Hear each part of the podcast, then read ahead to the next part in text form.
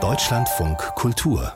Kulturnachrichten die mögliche Existenz einer Aussichtsterrasse für den römischen Kaiser Augustus sorgte lange Zeit für Debatten unter Historikern. Nun sei der Beweis erbracht, berichtet die Zeitung La Repubblica. Demnach wurde bei Grabungen eine mehr als 100 Quadratmeter große Terrasse über einem fünfstöckigen Arkadenbau auf dem Palatinhügel oberhalb des Forum Romanum entdeckt. Von dieser Terrasse aus habe Augustus das Zentrum des römischen Weltreichs überblickt, sagte der Archäologe von der römischen Sapienza Universität, der die Grabungen leitete. Die staatliche Uni gilt als weltweit führend in der Archäologie der Antike. Als einzige Universität in Italien hat sie einen eigenen Etat für wissenschaftliche Ausgrabungen. Das Theater in Eisleben ist vorläufig gesichert. Zumindest für dieses Jahr steht die Finanzierung. Die Stadt und der Landkreis Mansfeld-Südharz in Sachsen-Anhalt haben gemeinsam eine Lösung gefunden, teilten beide Seiten mit. Mehr zu den Plänen wollen sie morgen bekannt geben. Zuvor war das Theater Eisleben von der Insolvenz bedroht, weil der zuständige Landkreis in finanziellen Schwierigkeiten ist. Er hatte die Unterzeichnung des bereits ausgehandelten Theatervertrags für die Zeit bis 2028 abgesagt und gefordert, dass die Stadt ihren Zuschuss erhöht.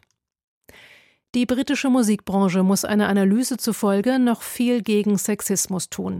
Frauen würden routinemäßig unterbewertet und diskriminiert, sie seien sexualisiertem Missbrauch ausgesetzt und würden nicht genug gefördert, heißt es in einem Bericht des Parlaments in London. Täter würden dagegen weiter vom System und ihren Kollegen geschützt. Der Parlamentarische Frauen- und Gleichberechtigungsausschuss spricht eine Reihe von Empfehlungen aus. Zum Beispiel sollte die Regierung verbieten, dass in Fällen von sexuellem Missbrauch Verschwiegenheitserklärungen genutzt werden. So ein Verbot könnte auch rückwirkend für bereits unterzeichnete Vereinbarungen gelten, schlägt der Ausschuss vor. Er stützt sich auf eine Untersuchung über Frauenfeindlichkeit, die die gesamte britische Musikbranche von Radiosendern über Orchester bis hin zu Aufnahmestudios und Festivals umfasst. Der Schriftsteller N. Scott Momaday war Pulitzer-Preisträger, Pädagoge und Volkskundler.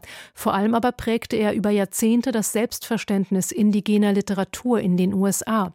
Wie sein Verlag HarperCollins bekannt gab, starb Momaday am vergangenen Mittwoch mit 89 Jahren im Bundesstaat New Mexico.